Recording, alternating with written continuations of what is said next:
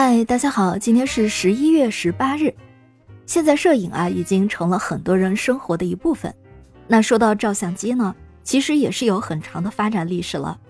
我们今天要讲的就是发明照相机的人达盖尔的故事。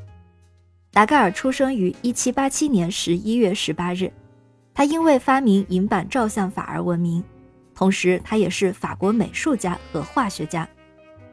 这位达盖尔从小就展现出了惊人的绘画天赋，尤其是画人物肖像，更是惟妙惟肖。达盖尔流传下来的画作有上百幅之多，许多作品都被世界著名的美术馆和私人收藏。小的时候啊，达盖尔就经常被镇上的居民邀去画像，画一幅逼真的肖像画要花去这位天才小画家不少的时间和精力。这样一天累下来，达盖尔很自然就想到。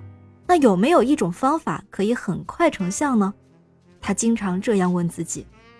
很长一段时间里，他都在思考着怎样才能在极短的时间里画成一幅画。但他不知道这个问题同时也在被别人思考着、探索着。小达盖尔的问题并没有被他自己短时间内解决掉。1826年，法国人尼埃普斯就已经拍出了世界上第一张永久性照片了。可以算出来，达盖尔当时已经是三十九岁了。尼埃普斯拍出的永久性照片需要曝光的时间长达八个小时以上，而且技术很难掌握。最遗憾的就是过了一段时间以后，照片会变暗模糊，不能用于长期保存。但当时达盖尔听到这个消息之后，还是非常的兴奋。他又开始思考，在这个技术的基础上，能否设计出一种曝光时间短的照相技术。一八二七年。达盖尔遇到了这位尼埃普斯，两年之后，他们成为了合作人。从1829年开始起，达盖尔和尼埃普斯进行了长达四年的合作，共同发展和完善尼埃普斯发明的阳光照相法。正当新的照相法在一天天的成熟起来的时候，1833年，尼埃普斯却因病在巴黎辞世，享年68岁。这件不幸的事几乎将达盖尔摧垮。但是经过一段时间的苦思冥想之后，他还是冷静下来，继续进行实验工作。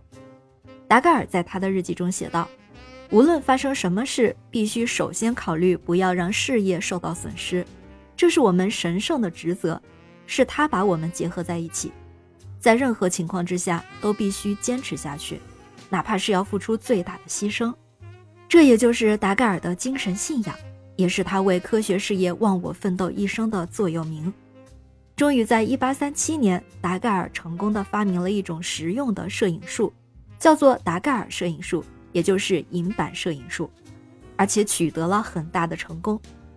达盖尔照相法是世界上第一个成功的摄影方法。它的基本思路是让一块表面上有碘化银的铜板曝光，然后蒸以水银蒸汽，并用普通食盐溶液定影。就能形成永久性影像。后来，达盖尔根据这个方法制成了世界上第一台照相机。他的照相机与今天我们使用的照相机基本类似，由镜头、光圈、快门、取景器和暗箱等部分组成。镜头是照相机的重要部分，景物就是通过它来结成影像的。镜头由不同性质、不同形状的透镜组成。达盖尔照相机只有一种焦距，也就是七十五毫米。光圈是装在照相机镜头里，用来调节通光量强弱的一种设备。当时的照相机设有四、十一、十六三种光圈，而快门则是用来调节光线进入镜头多少的装置。取景器决定所摄照片的范围，暗箱是一个不透光的匣子，用来放置胶片。达盖尔的设计可以说是巧夺天工，而且一直沿用到今天。我们这期节目的图片中展示的是达盖尔用镀银铜板对着工作室一角拍摄的工作室一角的照片。这张照片被视为摄影术发明的凭证，收藏于位于巴黎的法国摄影家协会。发明了照相机之后，正当达盖尔准备进一步研究照相技术的时候，他突然得了不治之症颈部瘤。这在当时医学不发达的时代是一种无药可治的疾病。但是即使在病魔折磨他的那些日子里达盖尔仍坚持工作思考问题著书立说宣传自己的照相技术最后是颈部瘤夺去了达盖尔的生命。他享年六十四岁。达盖尔被誉为现代摄影之父。现在人们使用的各种各样的照相机可以说都是依据当时达盖尔设计的照相机的工作原理加以变化而制造出来的。感谢您收听今天的故事。咩咩 radio 陪伴每一个今天。